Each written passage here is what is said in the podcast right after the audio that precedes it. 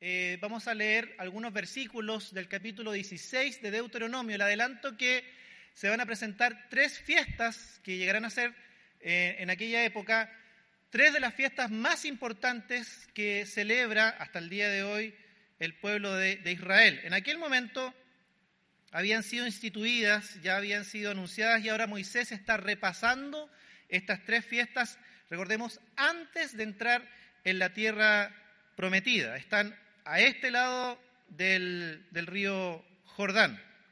Y todo lo que hemos venido compartiendo es, el preludio, es el repaso de la ley antes de entrar a la tierra que fluye leche y miel. Leamos por favor desde el versículo 1 en adelante. Vamos a leer en, tres eh, oportunidades tres secciones distintas del capítulo 16. La primera de ellas parte en el versículo 1 y dice así. Aparta el mes de Aviv para celebrar la Pascua del Señor tu Dios, porque fue en una noche del mes de Aviv cuando el Señor tu Dios te sacó de Egipto. En la Pascua del Señor tu Dios sacrificarás de tus vacas y ovejas en el lugar donde el Señor decida habitar. No comerás la Pascua con pan leudado, sino que durante siete días comerás pan sin levadura, pan de aflicción, pues de Egipto saliste deprisa. Lo harás así para que toda tu vida te recuerdes del día en que saliste de Egipto. Durante siete días no habrá levadura en todo el país. De la carne que sacrifiques al atardecer del primer día no quedará nada para la mañana. Eh, para la mañana siguiente. No ofrecerás el sacrificio de la Pascua en ninguna de las otras ciudades que te dé el Señor tu Dios. Lo ofrecerás solamente en el lugar donde el Señor decida habitar allí ofrecerás el sacrificio de la Pascua por la tarde al ponerse el sol, que fue la hora en que saliste de Egipto. Las tres fiestas que se van a mencionar, y voy a mencionar las tres ah, de una pasada, adelantando las siguientes. La primera es la fiesta de la Pascua y los panes sin levadura. La segunda que se va a mencionar es la fiesta de las semanas, conocida también por nosotros como Pentecostés. Y la tercera fiesta que se menciona es la fiesta de los tabernáculos o fiesta de las enramadas. Cada una, de estas fiestas tiene su origen en la cultura eh, de Sumer y la cultura cananea en la época en la que Israel está siendo conformada como pueblo. Así es que no tienen su origen ni son originales del pueblo de Israel, son parte de la cultura de aquella época, pero el pueblo de Israel las va a tomar y le va a dar un nuevo significado ahora desde la revelación divina, desde la orden que Dios le da al pueblo a través de Moisés. Y eso es lo significativo para ellos y es lo que vamos a ver hoy día en, esta mañana. La primera de ellas es la fiesta de la Pascua y los panes sin levadura. Son dos fiestas que en este momento Deuteronomio une. Una es la fiesta de la Pascua y la otra es la fiesta de los panes o el rito de los panes sin levadura, que según Deuteronomio se van a realizar de manera unida. Desde aquí en adelante se celebran como una sola fiesta, como un solo rito, como una sola celebración. En la celebración de la, de la Pascua y los panes sin levadura tiene lugar en la primavera en, en, tierras del, del, Oriente. Y hay una fiesta más que se agrega que está ahí y no, no es mencionada, que es la fiesta de la primera gavilla, el primer fruto de la tierra. Entonces, de manera simultánea se celebra la Pascua, se integra la celebración de los panes sin levadura y también está presente la celebración de la primera gavilla que se obtiene del fruto de la tierra. Fíjese que esta celebración, este sacrificio que nosotros conocemos por el Éxodo, que tiene que ver con degollar un cordero, un animalito, ¿cierto? Y rociar la puerta de los dinteles con la sangre del cordero, a la noche en que salieron de Egipto, tiene su origen en, un rito nómade de las culturas de la época. Eh, no es original de los judíos. Hasta el día de hoy los beduinos siguen realizando un rito muy similar. Y en la cultura de la época se degollaba un animalito, no se comía, pero la sangre era usada para teñir los postes de las tiendas de una cultura nómade porque se pensaba que de esa manera los dioses o la divinidad protegía a los clanes que vivían en carpas, ¿cierto? De manera eh, nómade, de un lado para el otro, los protegía de malos espíritus, los protegía de pandemias, los protegía de cataclismos. Entonces, en la cultura de la época, recordemos que ellos vienen de Sumer, han transitado por Egipto y luego han sido constantemente impregnados de una cultura, son, son hijos de su tiempo, está esta idea. Lo interesante es que para la época Dios va a ordenar que se guarde este mismo rito, pero le va a dar un significado completamente distinto y es obvio, es casi una cosa natural, que Dios le hable en términos culturales para que ellos entiendan y asimilen la enseñanza que Dios les está dando, pero ahora con un nuevo significado. Entonces, es natural que Dios tome la comprensión de la cultura que se tiene acerca de la deidad, acerca de la protección divina, y tome este rito de la cultura de la época, pero le dé una, razón nueva, un sentido nuevo, que radica en el Dios verdadero, en el Dios que ha sido revelado a Israel. Entonces, Israel precisamente fue un pueblo de estas características eh, y lo va a ser luego también de salir de Egipto por 40 años, siendo un pueblo nómade eh, en el desierto. Ahora lo que va a significar es que la sangre de ese cordero va a representar la, la muerte de un sustituto para que el primogénito de la familia no muera. Y aquí ya identificamos un anuncio de lo que será la provisión de Dios para eh, darnos vida, para librarnos de la muerte en, Jesús. Pero todavía no nos adelantemos allá. Este rito nómade de las culturas de la época, de los clanes de la época, es tomado, es dado por Dios y le da un nuevo significado. Todos aquellos que obedezcan, sacrifiquen este cordero, el cordero va a simbolizar, va a representar y va a morir en lugar del primogénito. Todos aquellos cuyas casas estén rociadas con la sangre del cordero no morirán. Dios les va a proteger.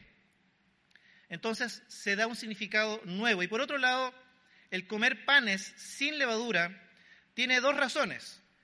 La primera de ellas es que no había tiempo para leudar la masa. Se tenía que comer todo apresuradamente para salir y escapar, huir de Egipto cuando Dios lo indicara. El comer panes sin levadura también es un rito, es una tradición, es una costumbre, digámoslo, nómade del tiempo de, Israel eh, en el Oriente Medio. Los viajeros, los nómades, comían apresuradamente el alimento, no había tiempo para leudar la masa, comían estos panes eh, sin levadura rápidamente y lo hacían vestidos con su ropa sotendo de viaje, con el báculo de pastor y todas las cosas preparadas para seguir camino, porque eran nómades y era parte de su cultura. Entonces, en primer lugar, los panes sin levadura nos hablan acerca de esa idea de estar prestos, prontos para huir, para sumarse al rescate que Dios hará sacándolos de Egipto, liberándolos del poder de Faraón. Y en segundo lugar, la idea de comer panes sin levadura también nos habla acerca de comer pan con harina nueva. Era la primavera, dijimos. Se recogen las primeras gavillas. Entonces, hay a disposición harina nueva, harina, harina de la nueva temporada. La levadura en la época se obtenía a través de la fermentación de harina. Esa harina era de la temporada pasada. Entonces, tener levadura significaba que incorporaban un elemento del pasado, de la época anterior, de la harina de la temporada que ya pasó.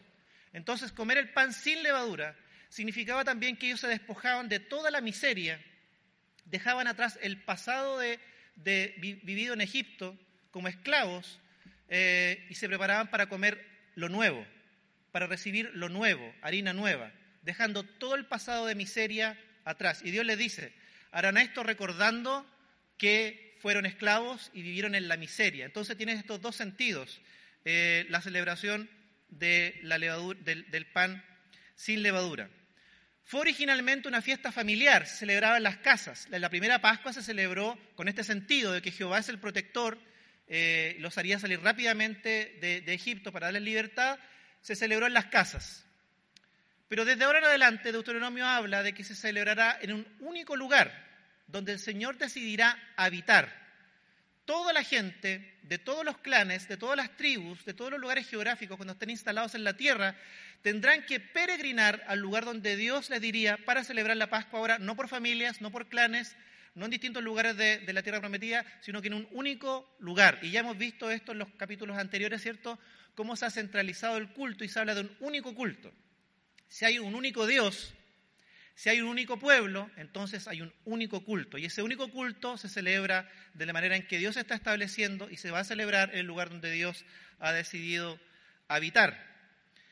Entonces, esta fiesta nos habla también acerca de eso, de una única celebración, un único culto a Dios, un único Dios que los ha rescatado, una única celebración comunitaria. El pasaje señala entonces, o se conmemora, la noche de la primavera en la que fueron rescatados de la esclavitud de Egipto se resignifica este festejo que ellos ya conocían y era parte de la cultura, nos habla de un nuevo y apresurado comienzo para, que, eh, para el que hay que estar listos, para el que hay que estar listas, de manera que de la mano del Señor, dejando el pasado de esclavitud atrás.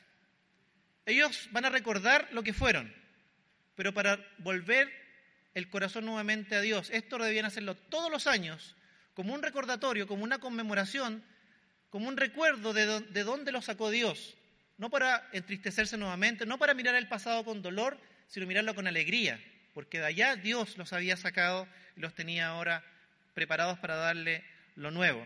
La siguiente fiesta está en el versículo 9 al, en, en adelante. Dice, contarás siete semanas a partir del día en que comience la cosecha del trigo. Entonces celebrarás en honor al Señor la fiesta solemne de las semanas en la que presentarás ofrendas voluntarias en proporción a las bendiciones que el Señor tu Dios te haya dado. Y te alegrarás en presencia del Señor tu Dios, en el lugar donde Él decida habitar, junto a tus hijos y tus hijas, tus esclavos y tus esclavas, los levitas de tus ciudades, los extranjeros y los huérfanos y las viudas que vivan en medio de ti. Recuerda que fuiste esclavo en Egipto, cumple pues fielmente estos preceptos. Nos encontramos ahora frente a otra fiesta, otra celebración que deben guardar. Y esta fiesta tiene un origen en los campos. Esta fiesta es parte del mundo de las culturas sedentarias, ya establecidas en Canaán. De allá viene. Tampoco es nueva, pero va a tener un significado nuevo y distinto para el pueblo de Israel eh, y que tiene que ver con el Dios, que los, hará entrar en la tierra prometida y les dará la bendición de esta tierra que fluye leche y miel. Se celebra, dice, siete semanas después de iniciada la cosecha, después de las primeras gavillas, siete semanas después o casi 50 días después, 50 días después, por eso llamamos Pentecostés, eh, se celebraba esta fiesta en honor al Señor también, solemne. Se celebraba la provisión de Dios, se celebraba el que Dios estaba cumpliendo su pacto, la fidelidad del Señor de darles la tierra, de estar trabajando cosechando el fruto de la tierra que el Señor les había dado. Por ello es que debían presentarse a Dios con ofrendas voluntarias, donde otra vez en el lugar donde Dios les dijera. Esta también era una fiesta donde tenían todos que peregrinar y congregarse como pueblo en un solo culto, como un solo pueblo delante del único Dios, en reconocimiento que Dios está proveyendo a todos por igual en el lugar que Dios designara y que entendemos eh, por los pasajes, por, por el libro en adelante es el lugar del tabernáculo y, será finalmente a posterior Jerusalén. Entonces se reconoce la bendición del Señor por medio de la tierra y cómo Él les está haciendo partícipes de esa bendición.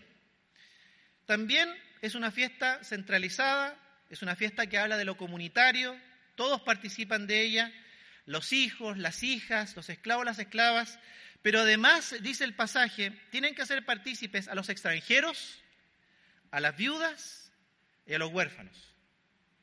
Recordemos que en aquella, en aquella época era muy fácil, digámoslo así, quedar viuda, quedar huérfanos.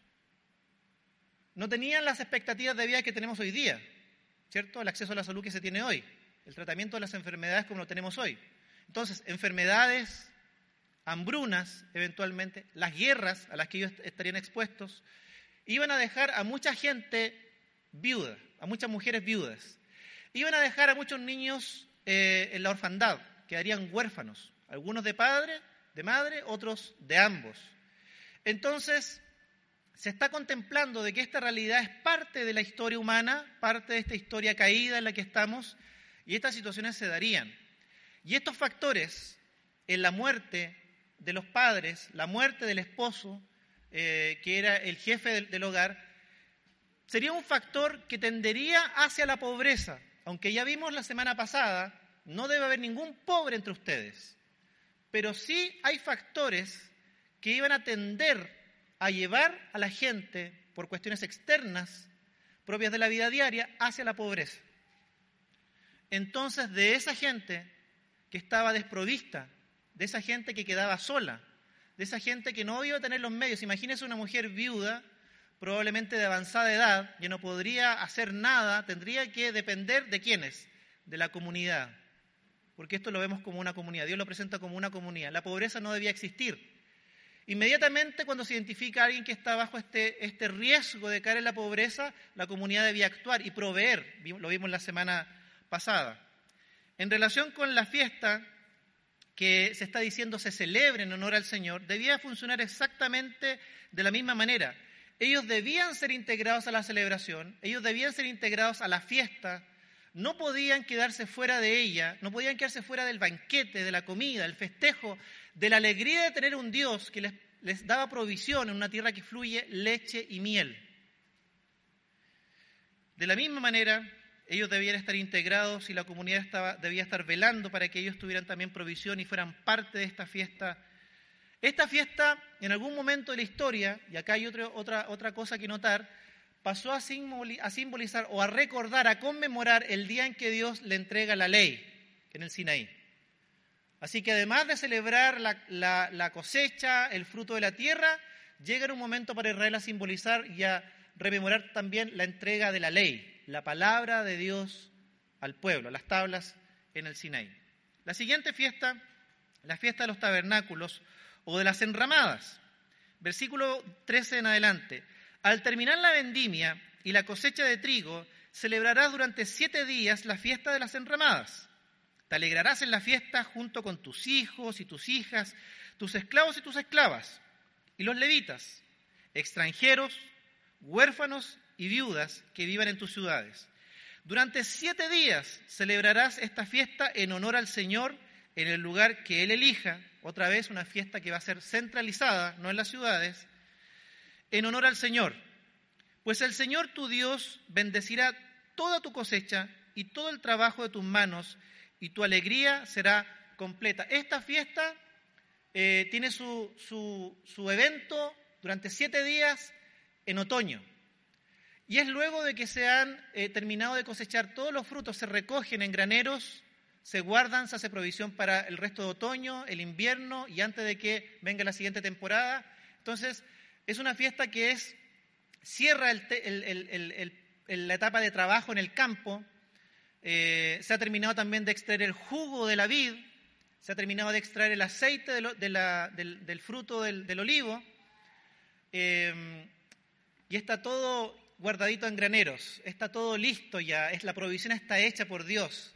Y se celebra tener el fruto de la tierra, que Dios está cumpliendo la alianza de darles esa tierra donde fluye leche y miel, de prosperarlos, de bendecirlos, de darles en abundancia. Eso es lo que se celebra. ¿Y por qué enramadas?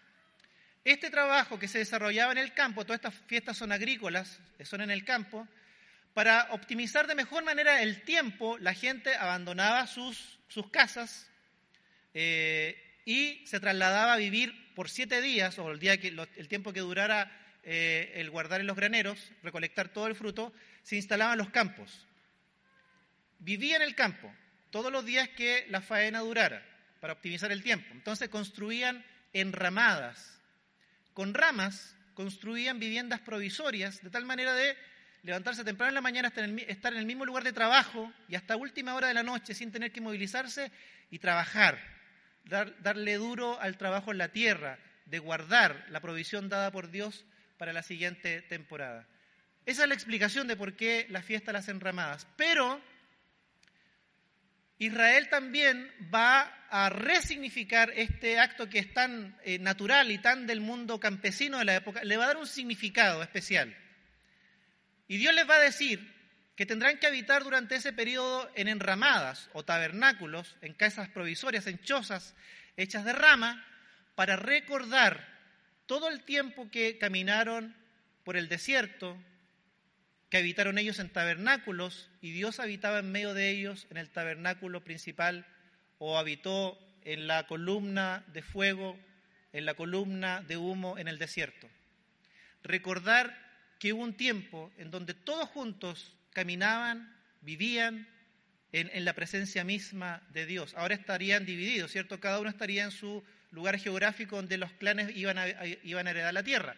Pero esos siete días tenían que otra vez ir al lugar que Dios iba a determinar y habitar en, en chozas, en enramadas o en tabernáculos, para recordar que Dios decidió morar en medio de ellos y que ellos habitaban como un solo pueblo, en un solo lugar, eh, alrededor de la presencia de, de Dios. Esa es una descripción muy rápida, queridos y queridas, de las tres fiestas y de su significado, su origen y también su significado. Cada una de estas fiestas, ahora en términos generales, cada una de estas tres fiestas iba a ser centralizada, lo que nos habla de un solo culto a Dios. Nos habla de un solo pueblo delante de Dios, de una celebración comunitaria, ya lo hemos visto. Todos tenían que celebrar por igual, nadie podía quedarse fuera del banquete de la celebración y de reconocer la dádiva, el don de Dios, del fruto de la tierra y del éxodo que los ha rescatado y los ha librado. Eh, Edesio Sánchez es un autor que hemos estado consultando con los pastores para los estudios de Deuteronomio. Él dice que la idea de que sea centralizada, la idea de que sea comunitaria esta fiesta y no cada uno en su, clan, cada uno en su territorio, tiene la idea de que todos participen por igual de los frutos de la tierra dada por Dios. Todos participan de la misma fiesta. Todos participan de la misma bondad, bendición del mismo Dios. Y todos se alegran por igual. Nadie puede quedar fuera de ello. Edesio Sánchez habla de que en este sentido el pasaje está hablando de la igualdad de todos los miembros de la comunidad. Todo, abro comillas, todo es de Dios, por tanto todo es de todos. De hecho, en la cultura de la época era vergonzoso que un noble, que un terrateniente acaparara, porque el producto de la tierra es un producto que tiene dos características principales en la época. Uno es limitado. La producción no es tremendamente abundante y tecnificada como es hoy día. La producción de la tierra, aunque era abundante, tenía su límite. Y en segundo lugar, el fruto de la tierra perecía. ¿Qué sacaba un agricultor, un terrateniente, un noble en guardar en graneros si eso eh, tenía fecha de caducidad? Entonces era un deshonor acaparar, guardar en graneros y no compartir con los demás, con los necesitados. Entonces está claramente la idea para Edesio Sánchez de que estas fiestas celebran lo dado por Dios, pero celebran también la justicia que se debe practicar para que todos tengan la provisión que Dios da, que he obtenido con el fruto de mi esfuerzo, pero que finalmente Dios da del fruto de la tierra. ¿Por qué hay un reconocimiento en esta fiesta de que Dios es el dueño de la tierra? Cuando se celebran las estaciones, hay un reconocimiento de que no, no hay ningún control por parte del ser humano, de la persona, de controlar las estaciones, las estaciones del año. Hay que esperar a lo que la naturaleza da, hay que esperar la lluvia, hay que esperar el sol, cada una de las estaciones. Entonces hay un reconocimiento de que esto efectivamente es dado por Dios está fuera del control nuestro. Entonces, si es Dios quien da, Dios está dando para todos. Al reconocer que Dios participa con nosotros de lo que nos pertenece, de lo que, de lo que nos da, encontramos o encontraban ellos entonces un sentido de hermandad, provisión divina, provisión para todos. Dios favorece a todos por igual, no algunos más, no algunos menos. Si había algunos en situación de indefensión, por deudas, como vimos, por pobreza, por enfermedad, por muerte del padre, de la madre, por viudez, muerte del esposo, la el, el pueblo de Israel debía promover una forma de vida justa, en la que todos reciban aquello que Dios les estaba dando. Esta idea, queridos, que se plantea en el pasaje, no siempre fue puesta en práctica de manera ideal. De hecho, cuando uno ve los libros históricos, dice, y se celebró la fiesta del Señor como nunca antes había celebrado. Encontramos que aparentemente por un transcurso, un lapso de tiempo bien prolongado, la fiesta no se celebró ni de la manera en que se había estipulado, ni en el lugar donde Dios había dicho. Por otro lado, Este ideal de justicia, de compartir, de celebrar y festejar todos juntos la bondad de Dios, aunque había provisión de Dios y aunque se celebró en algún momento, no siempre se hizo justicia. Los profetas como Amós y Oseas, ¿se acuerdan que hace algunos años atrás vimos a los profetas menores? Ellos hablan precisamente de una sociedad dividida, una sociedad en extrema riqueza y otro grupo en extrema pobreza. El ideal no siempre se cumplió. Estas acciones en favor de los necesitados, estas fiestas que hablan de justicia, de dar, de generosidad, de misericordia, eh, tienen su razón de ser en el Éxodo. Como Dios te trató a ti, debes tratar a todos por igual. Como Dios te está proveyendo a ti, debes procurar que todos tengan. Aquellos incluso que por razones externas están privados, son necesitados. Tú serás el encargado que está siendo bendecido de proveer a los demás. Esto nos revela el carácter de Dios.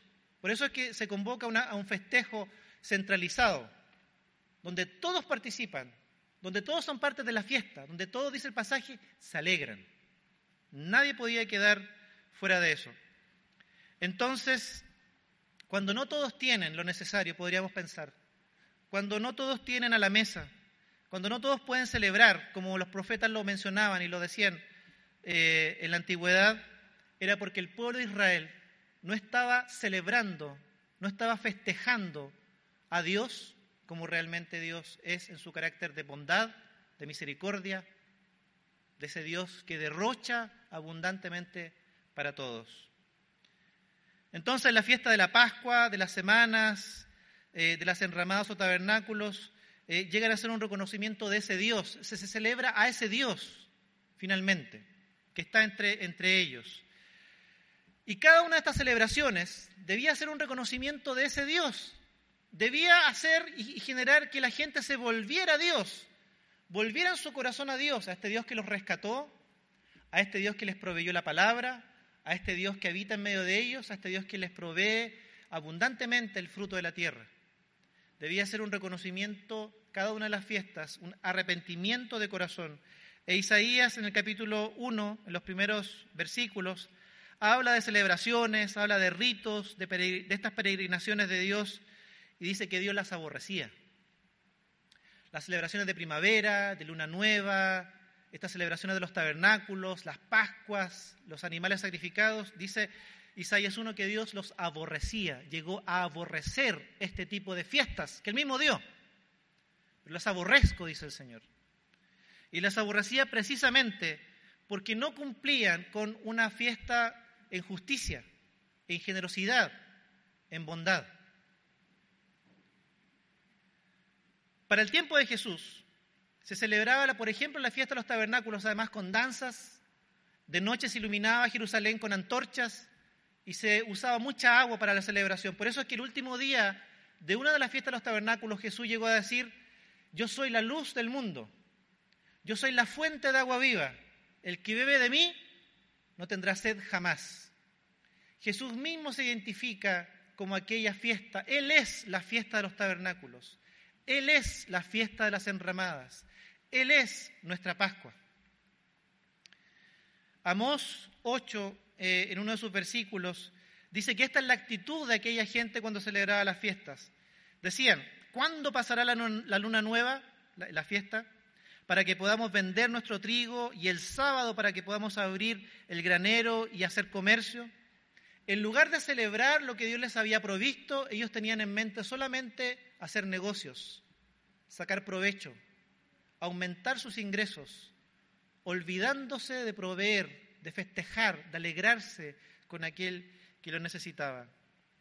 El mismo Oseas dice que el Señor expresa y dice que Israel no quiso reconocer que era yo que le daba el trigo, el mosto, el aceite, que él le regalaba esa plata y ese oro con el que construían baales haré cesar todas sus fiestas, lunas nuevas, sus sábados. La verdadera felicidad, el verdadero festejo, la verdadera alegría, no viene solamente de alegrarse por lo que Dios me provee, según, según estas fiestas, sino de hacer partícipe a otros que por circunstancias de la vida no están participando de la bendición que Dios está dando para todos, a todos por igual. Las fiestas llegaron a ser en, este escenario eh, tan distinto al que Dios esperaba, en donde había extrema riqueza, extrema pobreza, donde cada uno celebraba, se embriagaba, se emborrachaba, mientras el que tenía menos simplemente no celebraba y se moría de hambre. Los profetas llegaron a anunciar que vendría un día, el día del Mesías prometido, en donde todos disfrutarían del fruto de la tierra. Por eso es que cuando se habla del Mesías y del tiempo mesiánico, del reino del Mesías, en los profetas se habla en términos agrícolas. Esto que Israel no logró hacer, lo haría el Mesías.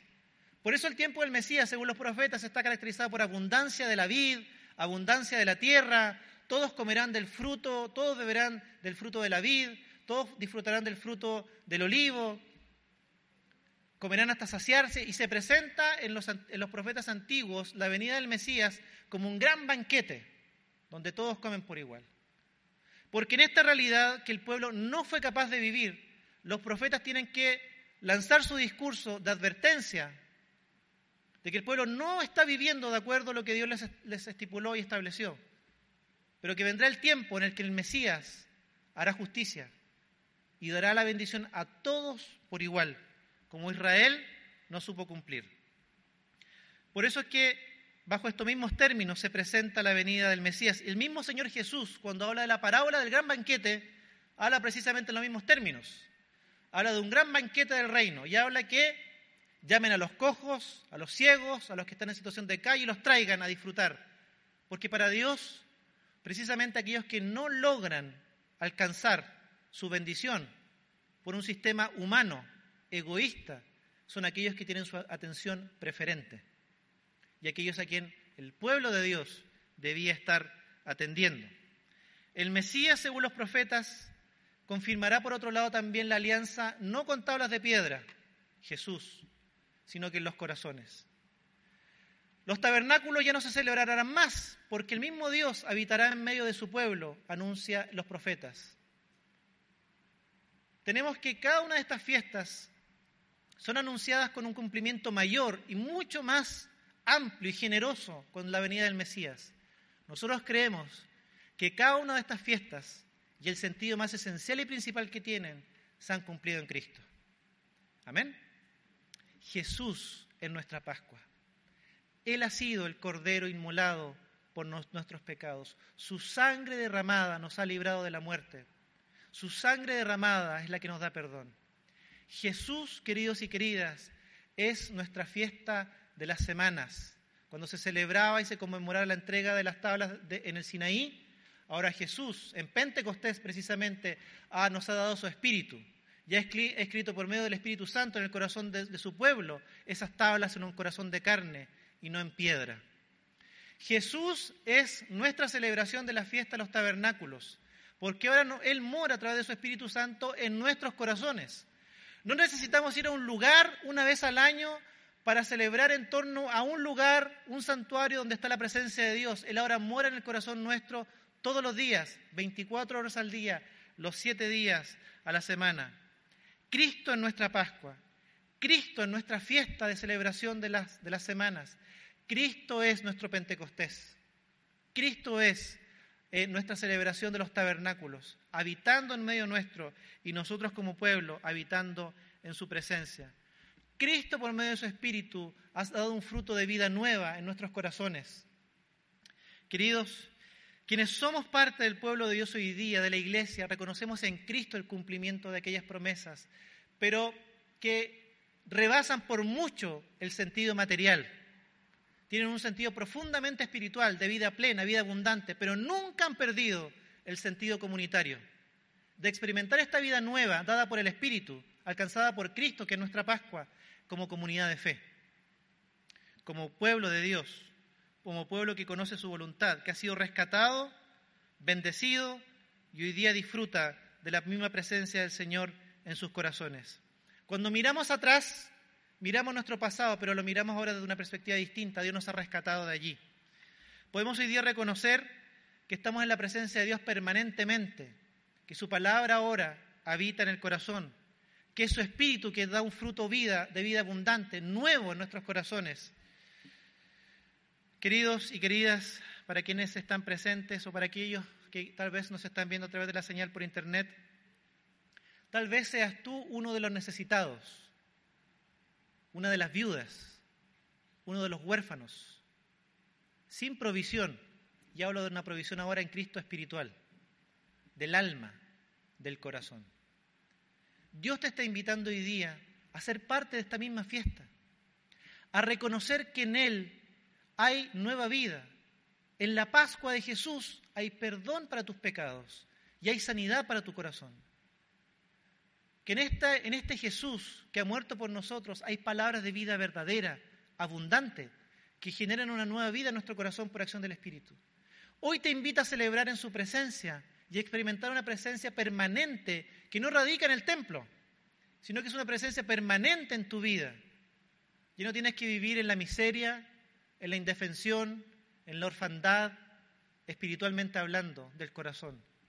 Dios quiere que también celebres, estás siendo invitado, invitada a celebrar esta fiesta que hoy día reconocemos en Cristo. Trae perdón de pecados y trae vida abundante para todos y para y cada uno de nosotros. Querida iglesia, cuando celebramos este tipo de vida, este perdón de pecados, tenemos que ser partícipes a otros.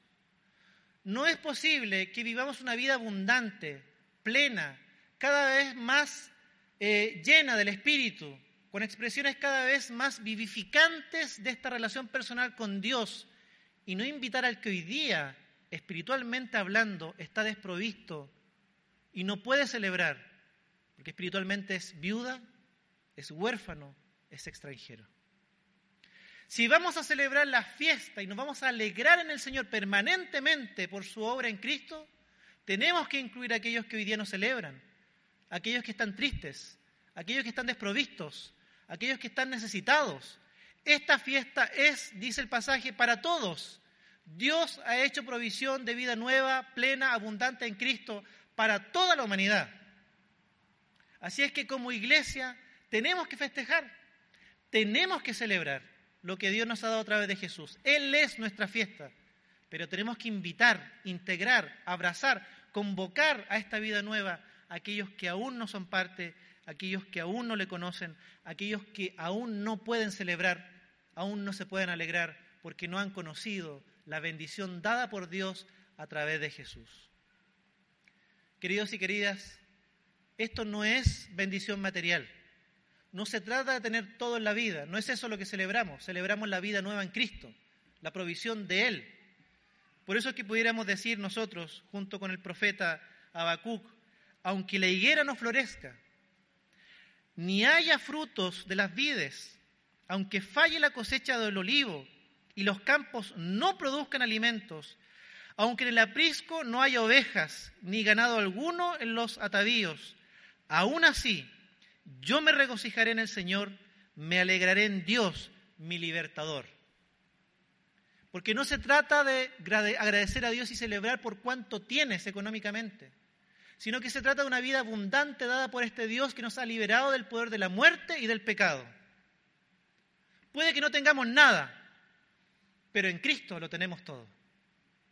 En esta vida nueva, abundante, tenemos todo lo que necesitamos. Somos tan agradecidos a veces de los bienes materiales, de las oportunidades de crecimiento, de desarrollo, de estudios, pero permanentemente estamos siendo llamados a festejar, a alegrarnos por este perdón de pecados, por esta salvación y por esta vida abundante que Dios nos ha dado. Y estamos siendo constantemente invitados a invitar a otros a participar de la fiesta, del festejo, de la alegría, de lo que Dios nos ha dado en Cristo. Como el padre de familia, en la parábola del, padre eh, y los dos hijos, llamada el hijo pródigo. Celebrar, invitar, convocar, esperar integrar a la familia a aquellos que hoy día no conocen al Señor y no conocen su favor, pero que están siendo invitados por Él y a través de nosotros a esta fiesta, a esta fiesta de perdón y de vida plena. Vamos a orar al Señor. Le invito a tener un momento de oración a nuestro Dios. Agradezcamos a Dios por lo que Él nos da que podemos hacer fiesta y alegrarnos en su Pascua, en la provisión que ha hecho de vida nueva, de una habitación permanente en nuestros corazones.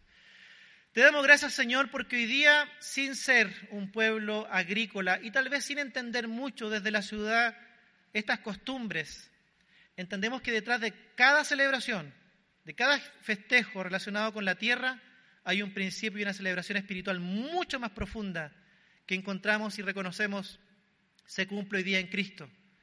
Él es nuestra Pascua. Él es el fruto de una vida nueva. Él es aquel que ha puesto su palabra en nuestros corazones de carne por obra de su Espíritu. Es Él quien ha hecho posible que hoy día habitemos en torno a tu presencia. Señor, te agradecemos por esta vida nueva que podemos festejar, celebrar y en la cual podemos alegrarnos. Aunque materialmente los campos no den, fruto, aunque la vid no tenga eh, el fruto de la tierra, aunque falle la cosecha del olivo, Señor, te tenemos a ti una vida plena y abundante, que en algún momento será plenamente visible, concreta, Señor, con la venida, la segunda venida del Mesías, de Cristo nuestro Señor. Seguimos esperando la, el cumplimiento pleno de todas estas promesas que las fiestas anunciaban, que en Cristo se han hecho posibles y reales, pero que serán concretadas de manera perfecta cuando estemos cara a cara delante de la presencia del Mesías, del Cristo nuestro Señor, cuando Él venga. Señor, que en el intertanto celebremos, nos alegremos, festejemos esta vida nueva que tenemos, de perdón, de salvación, de libertad, de abundancia, Señor, de tu palabra, de tu presencia en nuestras vidas, pero también que invitemos a otros que hoy día son viudas, que hoy día son huérfanos, que hoy día vagan como extranjeros, sin ser parte del pueblo todavía, sin ser hijos, viven en la orfandad, viven desprovistos, sin saber que tú eres un Dios que derrocha bondad, que derrocha misericordia, que derrocha vida plena para todos, Señor, y cada uno y cada una de aquellos que son parte de esta humanidad, Dios. Ayúdanos a vivir, a celebrar esta fiesta y a alegría en tu presencia, pero a invitar también a otros para que también se alegren y festejen en esta vida nueva que tú nos regalas, Señor. Muchas gracias, Padre. En el nombre de Jesús. Amén.